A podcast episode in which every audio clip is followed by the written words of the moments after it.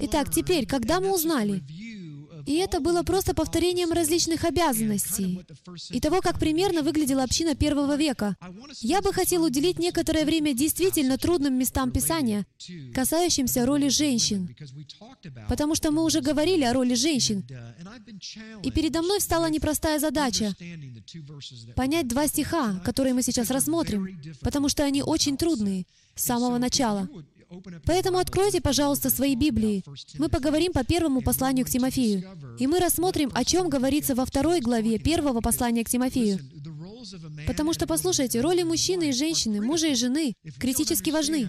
Если мы не поймем, что является ролью женщины и мужчины внутри поместной общины, то уже не важно, кто такой апостол и чем занимается диакон.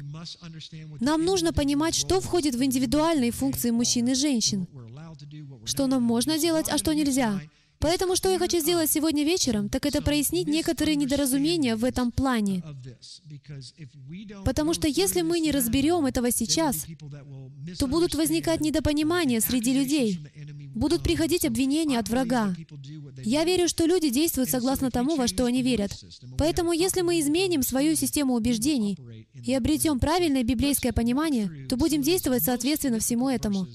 Итак, давайте рассмотрим некоторые из самых сложных стихов, которые я нашел в Брит Хадаша, в Новом Завете относительно роли женщин. В 1 Тимофею, 2 главе с 11 по 13 стихи сказано, «Жена да учится в безмолвии со всякой покорностью, а учить жене не позволяю, не властвовать над мужем, но быть в безмолвии.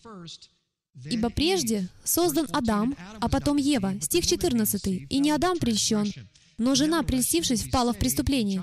Впрочем, спасется через чадородие, если прибудет в вере и любви и в святости с целомудрием». Что ж, на первый взгляд действительно создается такое впечатление, что здесь говорится, «Женщина, ты лучше помолчи, закрой свой рот, тебе нельзя высказываться, говорить и даже дышать во время собрания». Если взять только лишь голый смысл, вырванный из контекста, то именно это мы и получаем. И существует огромное количество деноминаций, которые не только верят в это, но и учат тому, что женщине нельзя говорить, нельзя учить, нельзя делать ничего, и при этом используют этот стих в подтверждение. Поэтому что я хочу сделать, так это показать вам немного из еврейской герменевтики, некоторый вспомогательный контекст. И давайте посмотрим, может быть, мы откроем здесь кое-что такое, что может слегка отличаться от того, что мы думаем. Кто из вас понимает, что когда мы читаем послание Павла, то мы не читаем обе стороны, которые переписываются? Мы не знаем, какие были заданы вопросы. Понимаете, они пишут Павлу и говорят, вот наши проблемы, этот человек сделал то, этот человек делает это, этот человек оскверняет, этот учит ложным доктринам, этот пытается красть деньги из казны и так далее и тому подобное. Так что Павел пишет ответ и отвечает на все эти вопросы в письме. И помните, раньше не было глав и стихов в Библии. Поэтому нам нужно перестать читать их по главам. Нужно читать их как письма, полностью. Никто из вас, получив имейл, не читает первые два абзаца, затем останавливается и говорит, ну хватит, остальное прочитаю завтра. Слишком много за один раз, потом почитаю дальше.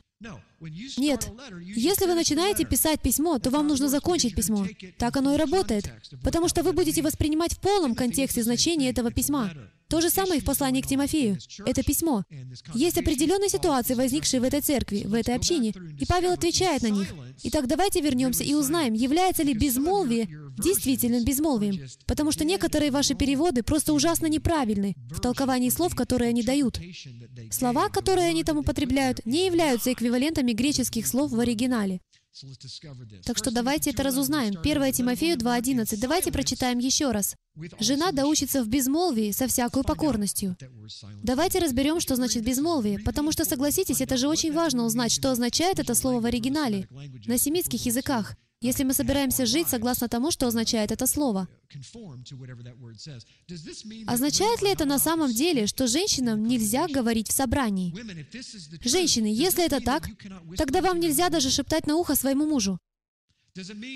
Значит ли это, что вы не можете разговаривать со своими детьми и сказать им, чтобы они не шумели? Написано же, в безмолвии нельзя ничего говорить. Как это исполнять? Кто принимает решение, что значит говорить? Что, если ты скажешь «Аминь», выйдешь ли за рамки дозволенного? Давайте разберемся. 1 Коринфянам 11.5.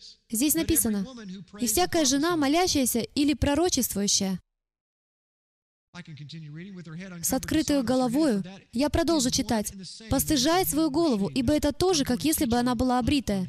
Я буду учить о покрытии головы и что все это означает по 11 главе 1 послания Коринфянам. Но сейчас я хочу заострить внимание на словах, выделенных голубым. Здесь сказано «всякая жена, молящаяся или пророчествующая».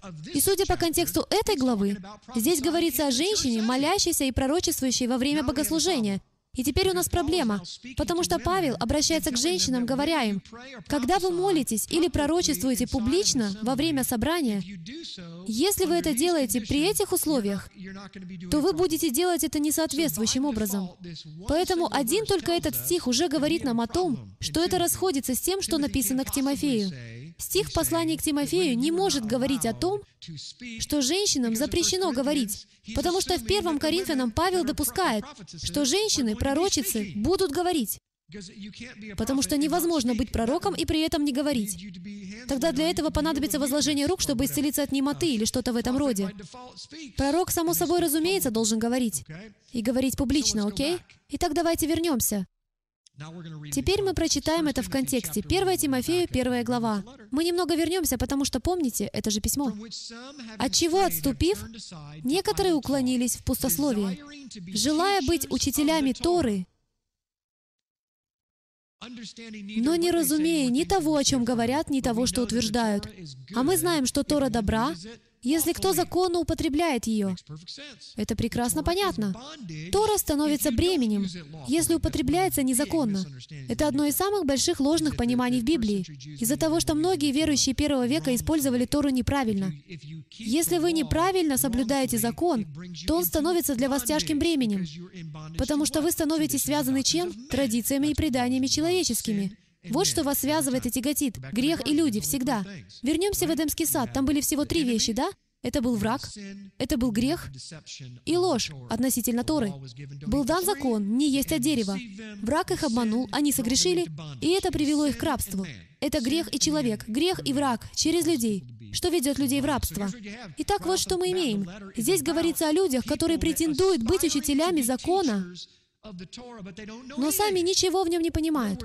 Другими словами, у них есть дар учителя, они хотят учить, у них есть желание и стремление учить, но они не знают, о чем говорят.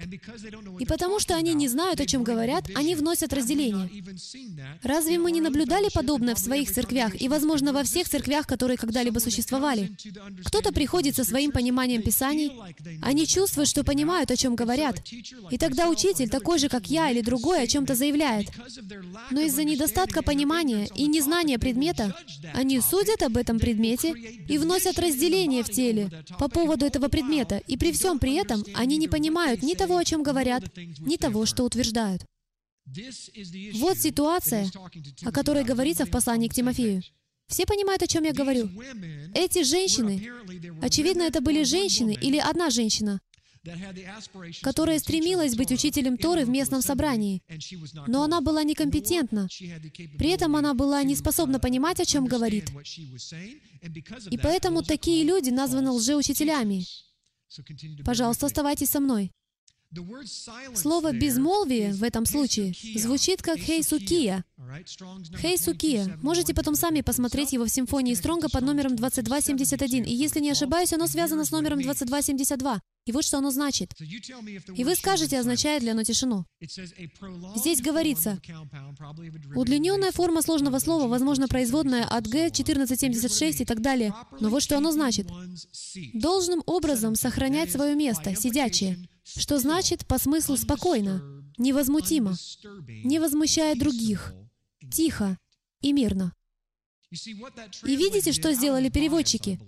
Я думаю, судя по многим переводам, они делали это с пристрастием, потому что если вернуться в те времена, когда эти писания переводились с оригинального формата, то женщины находились в весьма угнетенном положении. Им не разрешалось занимать никаких позиций и ничего подобного. Поэтому, естественно, невозможно было допустить такое место Писания, если в вашей общественной культуре женщины находятся в рабстве и в цепях. То нельзя допустить Писание, говорящее противоположное. Я сейчас никого не обвиняю, просто говорю, что, возможно, это было так. Потому что больше нет другого смысла для переводчика выбирать слово «безмолвие», потому что для слова «безмолвие» существует другое греческое слово, которое означает «беззвучный». Молчание, ничего нельзя говорить. Это слово не означает «безмолвие». Оно означает «пребывать в мире» и ничего не возмущать. Разве это не соответствует контексту гораздо лучше, когда говорится об учителях, которые ведут себя неподобающе? Они либо учат лжи, либо злоупотребляют властью, и тем самым доставляют проблемы общине. Это кричащая тема в Новом Завете. Из 27 книг две трети составляют письма Павла. И большинство вопросов, которые в них обсуждаются, это хаос, царящий в общинах. И он пишет об этих проблемах по пунктам на каждую. Некоторые из них применимы и к нашей жизни сегодня, а некоторые являются специфическими ситуациями. Итак, слово, которое здесь употреблено, «хейсукия», не значит безмолвие, но пребывать в мире, не нарушать спокойствие. Это же самое слово используется в этой же книге девятью стихами ранее. И вот как звучит это место. «За царей и за всех начальствующих, дабы проводить нам жизнь тихую и безмятежную во всяком благочестии и чистоте». Теперь скажите мне, если мы переведем это слово как «безмолвие», что значит нам ничего нельзя говорить, то, судя по этому отрывку девятью стихами ранее, нам всем нельзя ничего говорить. Вы все должны проводить жизнь тихую и безмолвную.